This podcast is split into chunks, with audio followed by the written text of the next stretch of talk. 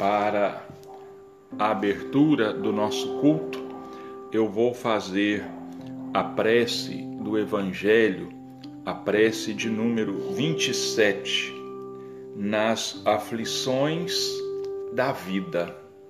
Deus Todo-Poderoso, que vês as nossas misérias, digna-te de ouvir favoravelmente as súplicas que te fazemos neste momento.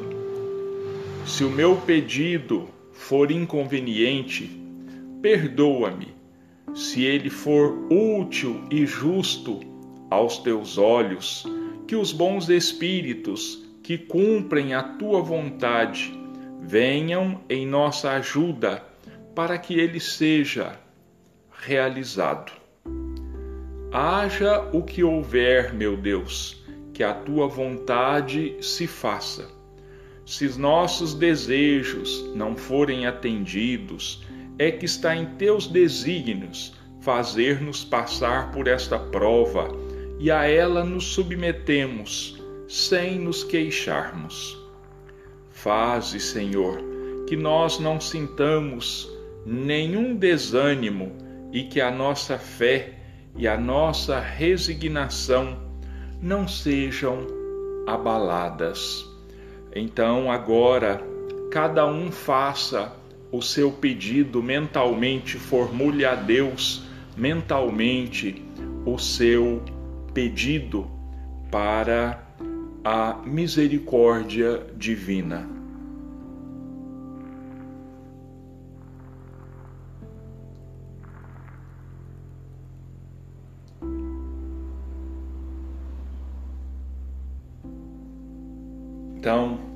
Continuando com a leitura, nós vamos é, continuar é, esta semana examinando e comentando o capítulo 6, o Cristo Consolador, o Consolador prometido. Se me amais, observai os meus mandamentos. E eu rogarei a meu Pai, e ele vos enviará um outro consolador, para que fique eternamente convosco, o Espírito de verdade, que o mundo não pode receber, porque não o vê e porque não o conhece. Vós, porém, o conhecereis, porque ele ficará convosco e estará em vós. Mas o Consolador, que é o Santo Espírito, que meu Pai enviará em meu nome, vos ensinará todas as coisas e vos fará recordar tudo o que vos tenho dito. Evangelho de João, capítulo 14, versículos 15 a 17 e 26. Jesus promete um outro consolador. É o Espírito de verdade que o mundo não conhece ainda, porque não está em condições de compreendê-lo, e que o Pai enviará para ensinar todas as coisas, para fazer lembrar o que o Cristo falou. Portanto, se o Espírito de verdade deve vir mais tarde ensinar todas as coisas, é porque o Cristo não as disse todas. Se ele vem fazer lembrar o que o Cristo ensinou, é que suas palavras foram esquecidas ou mal compreendidas. O Espiritismo vem, na época determinada, cumprir a promessa do Cristo. O Espírito de verdade preside ao seu estabelecimento. Ele relembra aos homens a observação da lei. Ele ensina todas as coisas, fazendo compreender o que o Cristo só nos transmitiu por meio de parábolas. O Cristo disse: Que ouçam os que têm ouvidos para ouvir. O Espiritismo vem abrir os olhos e os ouvidos, pois fala de forma clara, sem alegorias. Ele retira o véu que foi deixado propositadamente sobre certos mistérios. Finalmente, vem trazer uma suprema consolação aos deserdados da terra e a todos aqueles que sofrem dando uma razão justa e um objetivo útil a todas as dores. O Cristo disse: Bem-aventurados os aflitos, porque serão consolados. Mas como alguém pode se achar feliz por sofrer se não sabe por que está sofrendo? O Espiritismo demonstra que a causa dos sofrimentos está nas existências anteriores e na destinação da terra, onde o homem resgata os erros do seu passado. Ele mostra o objetivo dos sofrimentos, porquanto eles são como crises salutares que trazem a cura e a depuração que assegura a felicidade nas existências futuras. O homem compreende que merece sofrer e acha que o sofrimento é justo. Sabe que ele ajuda o seu adiantamento e aceita-o sem lamentações, como o trabalhador aceita o trabalho que lhe proporciona o seu salário. O Espiritismo lhe dá uma fé inabalável no futuro e a dúvida cruel não se apodera mais da sua alma, fazendo com que ele veja os fatos de um ponto de vista elevado. A importância das vicissitudes terrestres desaparece no amplo e esplêndido horizonte que ele abrange, e a perspectiva da felicidade que o espera dá-lhe a paciência, a resignação e a coragem de ir até o final do caminho.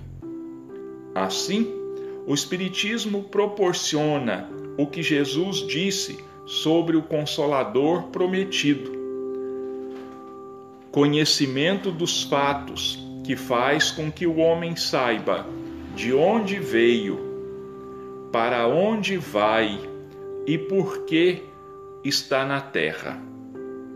Retorno aos verdadeiros princípios da lei de Deus e consolação pela fé e pela esperança.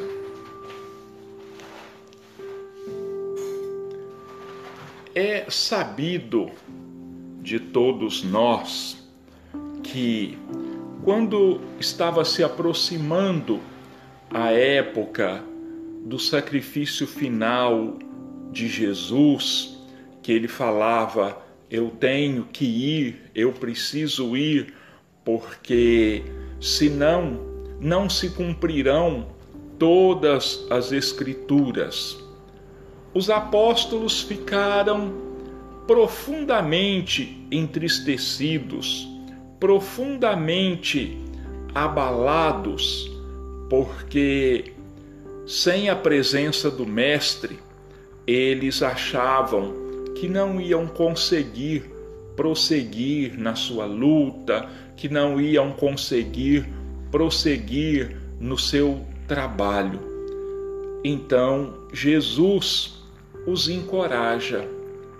Jesus diz a eles que, indo para o mundo espiritual, ele ia rogar ao Pai, a Deus, e ele ia mandar um consolador que ficaria para sempre com a humanidade terrena. E que esse consolador ia ensinar a nós todas as coisas e também faria com que nós nos recordássemos de tudo o que ele tinha dito para nós. O tempo passou 1800 anos rolaram no tempo. 18 séculos. E eis que, de repente, começam as manifestações espíritas. Eis que os mortos, entre aspas, saem do túmulo e vêm conversar com os encarnados. Isso começou nos Estados Unidos, os nossos irmãos sabem disso, em Hydesville, com as irmãs Fox. E depois passou para a Europa, chegou à Inglaterra, à Alemanha e depois à França. Numa noite de 1854 ou 1855, o Kardec é, deixa isso bem claro no seu livro Obras Póstumas, quando ele conta sobre a sua iniciação no Espiritismo, que um espírito chamado Zéfiro se manifestou e disse que ele tinha uma missão, disse ao Kardec que ele tinha uma missão. Daí, alguns dias, é, ele retornou àquele lar e o espírito Zéfiro tornou a falar da sua missão e falou que ele tinha um espírito protetor, um grande espírito.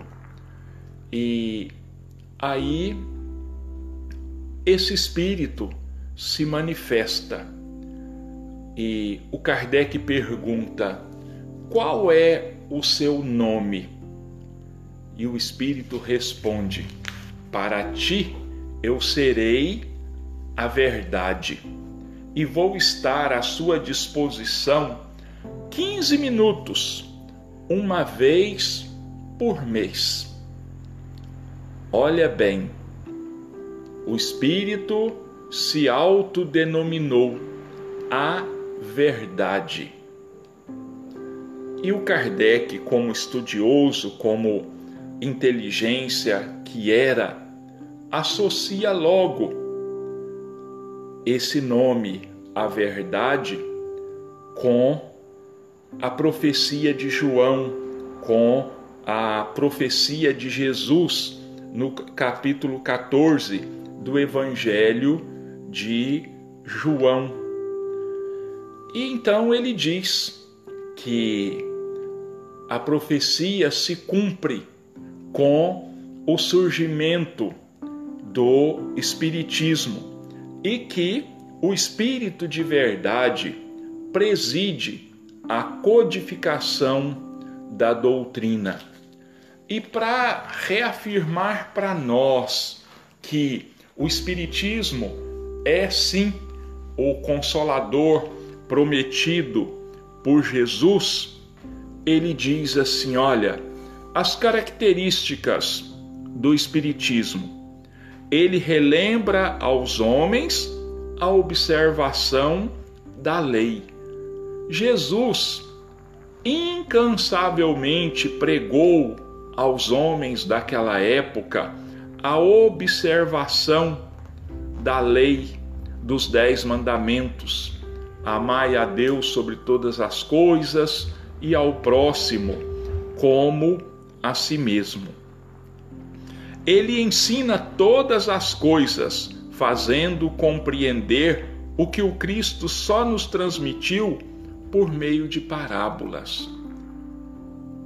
Uma das características mais marcantes da doutrina espírita é a explicação das parábolas do Cristo.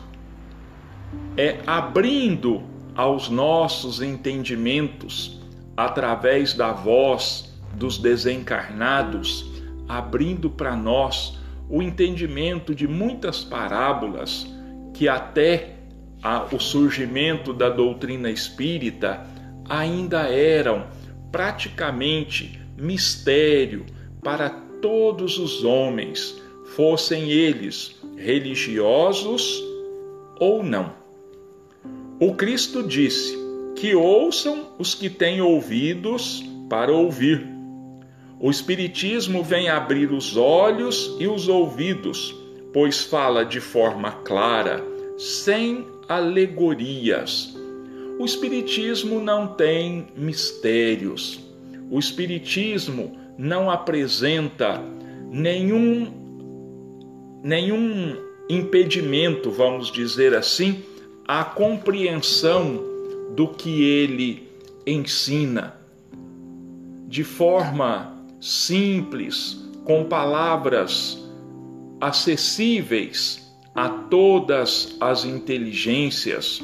O Espiritismo então abre os nossos olhos e os nossos ouvidos.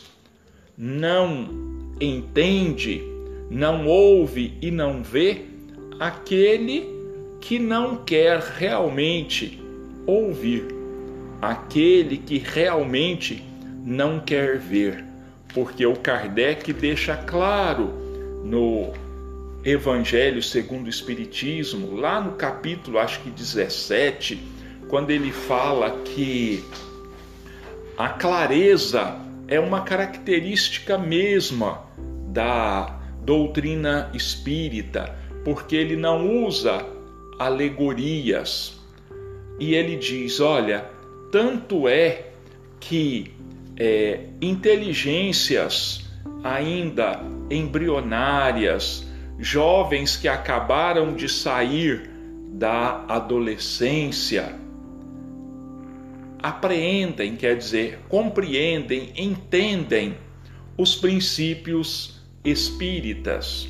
E ele diz: isso se dá devido a uma coisa que eu vou chamar, ele diz, o Kardec, de maturidade do senso moral. Quer dizer, aqueles que compreendem a doutrina logo nos primeiros estudos, que percebem seu, o seu alcance, percebem a sua grandiosidade, são espíritos que já estão amadurecidos, são espíritos que têm, que trazem em si o entendimento adquirido ao longo de muitas e muitas encarnações. Outra coisa que ele, o Kardec diz que prova que o Espiritismo é o consolador prometido. Ele retira o véu que foi deixado propositadamente sobre certos mistérios. Jesus falava por parábolas, ninguém de nós ignora isso. Por quê? Porque naquela época seria é, contraproducente, não seria é, conveniente que Jesus falasse abertamente de determinadas coisas. Então, por exemplo, ficou sobre o véu da alegoria, ficou sobre o véu da parábola mesmo, né? É, Jesus fazendo apenas algumas comparações ou falando por meias palavras, vamos dizer assim. Por exemplo, ele dizia assim: há muitas moradas na casa de meu pai. E aí, Emanuel, naquele, naquela belíssima mensagem, o mestre e o apóstolo, ele fala da absoluta identidade de ensinamentos que existia, que existe entre o trabalho de Kardec em relação aos ensinamentos de Jesus. Então, o Kardec, é, Jesus diz: há muitas moradas na casa de meu pai. E Kardec vem dizer, vem nos ensinar sobre a pluralidade dos mundos habitados. Jesus nos fala que é necessário nascer de novo e Kardec nos diz sobre a reencarnação. E assim por diante, há uma analogia perfeita entre o que Jesus ensinou e as explicações do Kardec. Finalmente, vem trazer uma suprema consolação aos deserdados da sorte e a todos aqueles que sofrem, dando uma razão justa e um objetivo útil a todas as dores. Então, olha, é, talvez seja para nós é, o aspecto mais belo, que mais nos é, convida à vivência e ao conhecimento da doutrina espírita é esse aspecto consolador da doutrina, porque nos diz claramente por que nós sofremos, qual a causa dos nossos sofrimentos e coloca para nós o remédio para esses sofrimentos. É eu uma determinada ocasião fazendo um breve estudo sobre o Evangelho lá na, na, na nossa fraternidade, eu comecei a olhar é, a ordem dos capítulos que Kardec foi colocando e os títulos, e a gente vê como ele foi extremamente sábio, como ele foi extremamente didático na colocação dos assuntos, um dependendo, sendo o prosseguimento do seguinte. Eu vou falar só de alguns rapidamente para nós. Não poderia ser de outra forma. Ele, o capítulo 1, não vim destruir a lei o Espiritismo não veio destruir a lei, assim como Jesus veio cumprir as promessas que tinham sido feitas no Velho Testamento, também o Espiritismo não veio para destruir os ensinamentos de Jesus, veio para completar. Então, esse é o primeiro capítulo e Kardec começa justamente falando dos dez mandamentos que representam a maioridade espiritual do homem na terra. E depois fala de Jesus e depois fala do Espiritismo, as três revelações. Depois ele diz para nós, ele coloca o capítulo 2, Jesus mostrando para nós meu reino não é deste mundo. E é uma outra coisa que o Emanuel, naquela mensagem que eu citei lá, o mestre, o apóstolo, ele diz: Jesus diz: Meu reino não é deste mundo. E Kardec nos fala da sobrevivência, da imortalidade. Depois, olha, Jesus fala: Meu reino não é deste mundo. Então, o Kardec, o terceiro capítulo é Há muitas moradas na casa de meu pai. Olha, vamos observar como uma coisa traz outra, ampliando para nós esse conhecimento. Depois, o capítulo 4 Ninguém pode ver o reino de Deus se não nascer de novo. Olha, olha bem. Há muitas moradas na casa de meu pai. os mundos habitados, mas ninguém pode ver o reino de Deus se não nascer de novo. Então, olha, Kardec falando da reencarnação, ampliando os ensinamentos de Jesus. Aí vem o capítulo 5. Bem-aventurados os aflitos, explicando o que Jesus entendia por aflitos. Porque os bem-aventurados são os, os aflitos são bem-aventurados.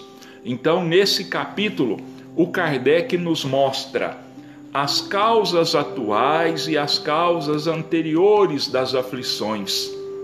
E aí vem o capítulo que eu tenho uma preferência muito grande por ele. Não que é, os outros são maravilhosos, mas esse, pelo título, olha, bem-aventurados os aflitos, porque nós sofremos. E depois vem o capítulo 6, maravilhoso, maravilhoso.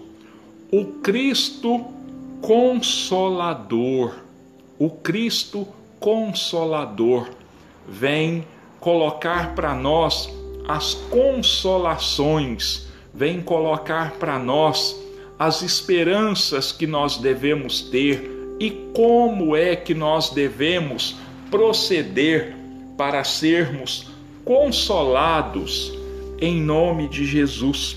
E depois segue a explicação das bem-aventuranças. Bem-aventurados os pobres de espírito, bem-aventurados os que têm o coração puro, os que são mansos e pacíficos, os que são misericordiosos. Então, bem-aventurados esses.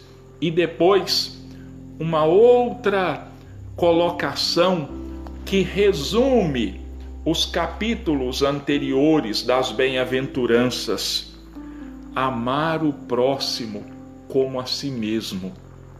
Só o misericordioso pode amar o próximo como a si mesmo.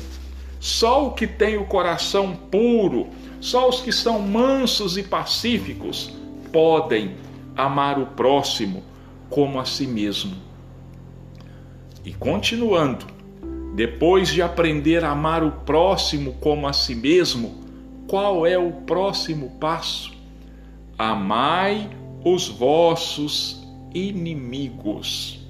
E por aí vai, eu não vou é, fazer continuar, não, porque é, os nossos irmãos podem olhar aí a ordem dos capítulos e podem ir por si mesmos relacionando né, o capítulo presente com o anterior e com o posterior. E vão né, é, se encadeando depois lá no capítulo 15 fora da caridade não há salvação. Lá no capítulo 17 sede perfeitos. E depois o outro o 18 que tem toda a relação possível com o 17, é o desdobramento do 17, é o desdobramento do 16, do 15, um capítulo é o desdobramento dos anteriores. Então o capítulo 18 é: muitos os chamados e poucos os escolhidos. Se nós trabalharmos para sermos o mais perfeito possível, com certeza nós vamos ser estar entre os escolhidos que foram chamados e assim por diante, né? Então, por isso o evangelho, o espiritismo é o consolador prometido por Jesus, porque ele esclarece para nós de uma forma, e eu estou sendo até repetitivo aqui, de uma forma extremamente didática, tudo isso clareia para nós, é? Durante séculos ou durante milênios, os homens, as filosofias, as religiões ficavam se indagando. De onde veio o homem, qual a origem do homem, para onde o homem vai depois que deixar a terra. O que, que nós estamos fazendo aqui na terra nesse intervalo entre nascimento e desencarne? O Espiritismo nos explica isso com uma clareza absoluta. E só não entende mesmo, eu torno a dizer, aqueles que não querem, aqueles que não têm olhos de ver, nem ouvidos de ouvir.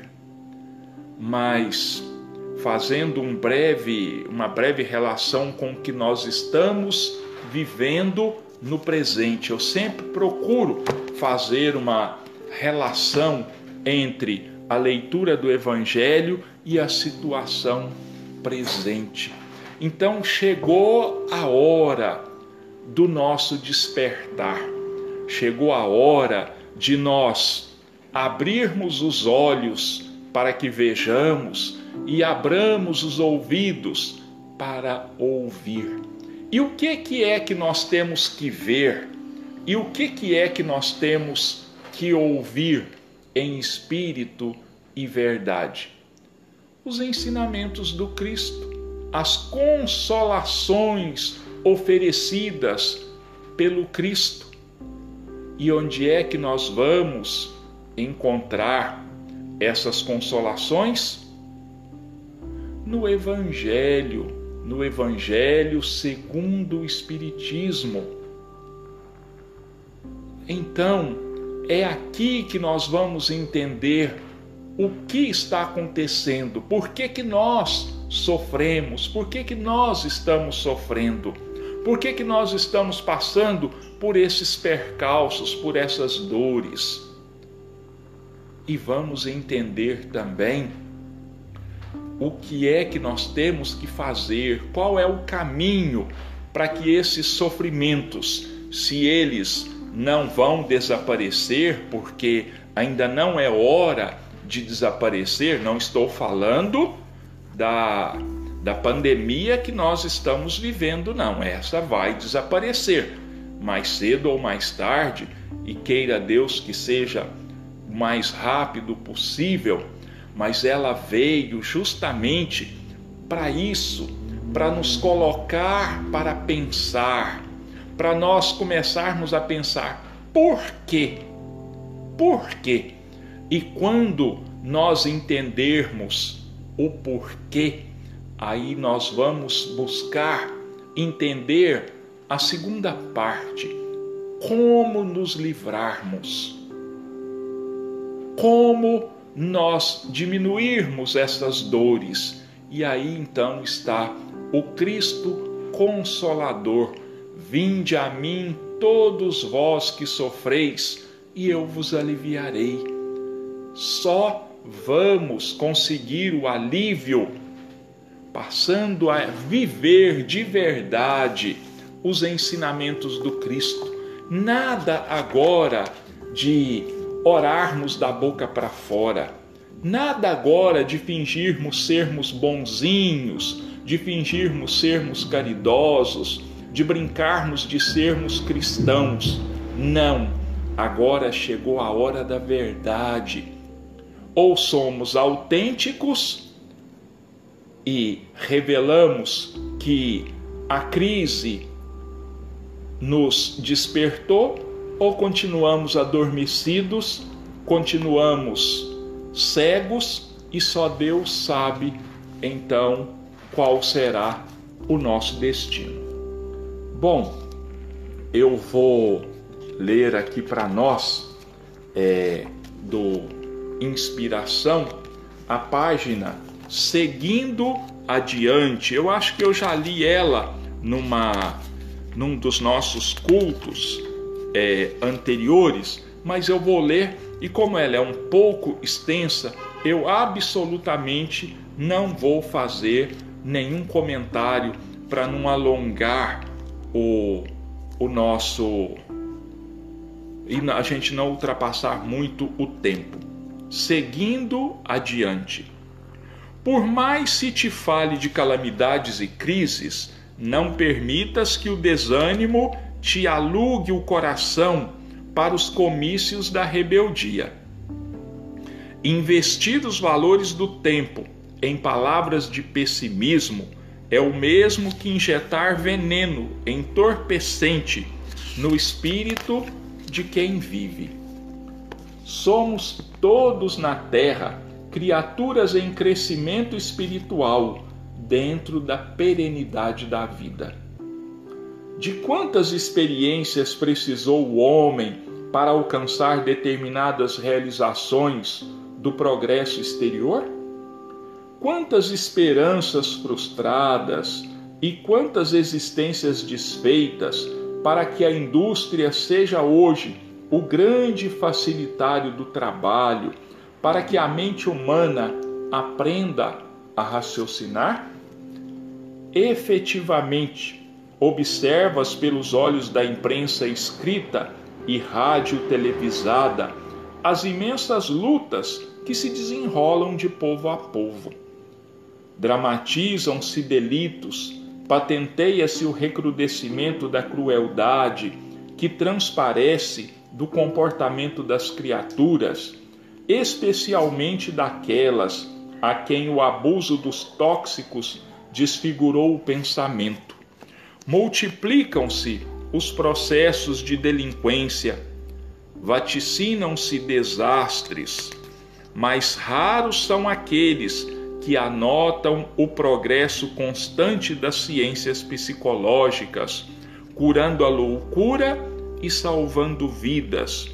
O trabalho é indescritível dos que combatem o emprego inadequado dos alucinógenos, o esforço gigantesco de quantos se empenham a cercear a violência e a presença da divina sabedoria, conservando a terra por nave prodigiosa, evoluindo em rumo certo. Haja o que houver, trabalha na edificação do bem e segue adiante. Reflete na semente vencendo os obstáculos do solo para desabrochar com a finalidade de servir. Medita na árvore podada, melhorando a produção que lhe é própria. Dor, na maioria das vezes, é o tributo que se paga ao aperfeiçoamento espiritual. Problema é desafio indispensável ao aprimoramento do raciocínio. Dificuldade mede eficiência. Ofensa avalia a compreensão. A própria morte é nova forma de vida. Por mais te requisitem a presença na retaguarda, presta atenção à retaguarda, o auxílio, presta à retaguarda o auxílio que se te faça possível, mas segue para a frente. Não descreias do bem. O mal é sempre desequilíbrio e todo desequilíbrio reclama reajuste. Ainda mesmo te encontres em tamanho labirinto e que a vida te pareça extensa noite, recorda que as estrelas reinam sobre as trevas e que, por mais espessas se mostrem as sombras noturnas, determinam as leis de Deus que amanhã seja novo dia. Eu falei que não vou comentar, mas eu vou repetir esse último parágrafo. Ele é de um consolo extremo. Ainda mesmo que te encontres em tamanho labirinto e que a vida te pareça extensa noite, recorda que as estrelas reinam sobre as trevas e que, por mais espessas se mostrem as sombras noturnas, determinam as leis de Deus que o amanhã seja novo dia. Então, meus irmãos, nada de medo, nada de pavor, nada de tristeza. Fé é o que espera Deus de nós. Confiança é o que Deus quer de todos nós. E é isso que nós vamos demonstrar. Pensamento positivo. Trabalho, trabalho, oração, estudo, fé, confiança, resignação são as atitudes que Deus e Jesus esperam de nós.